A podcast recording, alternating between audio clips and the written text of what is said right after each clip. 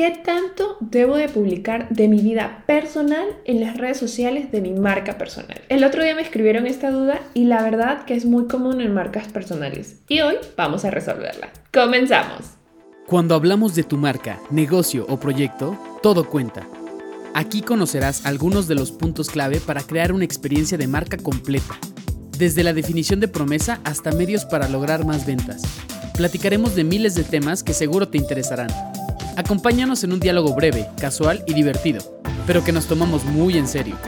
Te damos la bienvenida a tu podcast. Todo cuenta. Bueno, sé que esto es una pregunta muy frecuente porque me la hacen mucho en las mentorías que doy, pero pues todo este tiempo yo pensaba que era algo que me preguntaban por la ruta que seguíamos de trabajo, pero hace unos días alguien me preguntó a través de las redes sociales y dije, mmm, de seguro esta duda la tienen muchas personas y es importante abarcarla. Lo que debes de saber, pues lo primerito que debes de saber es la diferencia entre una cuenta personal y profesional.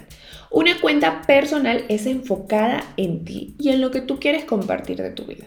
Es decir, aquí en una cuenta personal lo que importa es todo lo que tú quieras publicar, pues eso lo publicamos.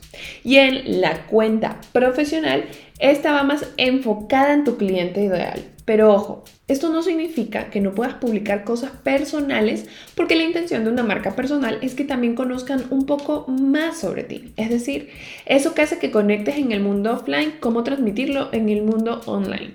Y la siguiente pregunta, pues de seguro debe ser, cómo sé reconocer esa línea entre lo personal y profesional. Es decir, qué es exactamente lo que yo puedo publicar en mi cuenta profesional sobre mi vida personal. Por lo general, la pregunta clave a esta respuesta, porque ajá, una pregunta lleva a otra pregunta. ¿Esto que voy a publicar es de utilidad para mi cliente ideal? O también, pues antes de publicarlo, pregúntate si esto aporta alguno de estos objetivos. Es decir, ¿te ayuda a ganar autoridad? ¿Te ayuda a generar confianza? Te ayuda a diferenciarte de tu competencia porque, ojo, como marca personal es importante que comuniques tus valores y las cosas que te hacen diferente. Y el cuarto es entretener o inspirar a tu audiencia. Cuando cumplen uno de estos cuatro objetivos, la respuesta a continuación es publicar. Si alguna de tus publicaciones de tu marca personal, lo que tú quieres comunicar sobre ti, no abona a ninguno de estos objetivos, pues probablemente lo mejor sería que no lo publiques. Te voy a dejar aquí algunas ideas de contenido de acuerdo a cada punto que te acabo de mencionar para que lo contemples en tu comunicación y de paso tengas unas ideas de contenido para tu estrategia de marketing. Lo primero, generar autoridad. Aquí puedes compartir el último libro que leíste sobre lo que, pues ya sabes, tu nicho, tu mercado, tu, tu fuente de inspiración profesional y personal.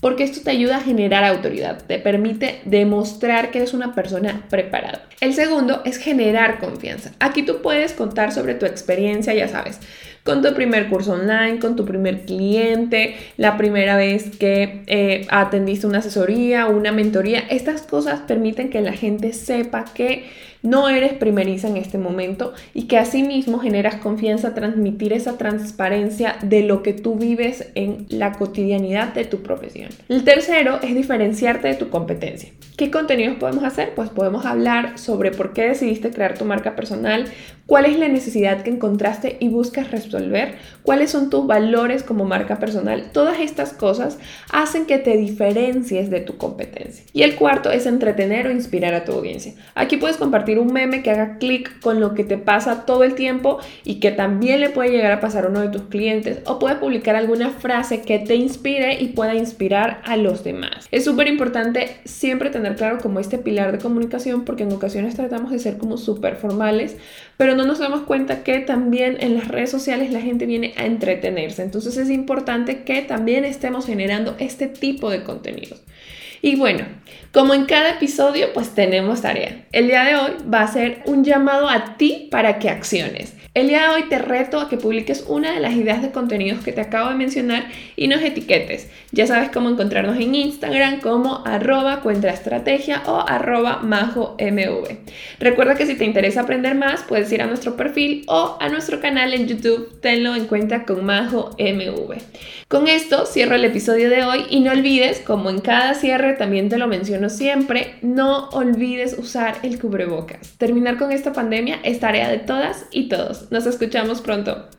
Sigue con nosotros para más información. Conecta con nuestras redes y cuéntanos sobre qué quieres conocer más. En una semana estaremos de vuelta para compartir más contenidos estratégicos. Recuerda que a la hora de comunicar y construir una experiencia de marca, todo cuenta.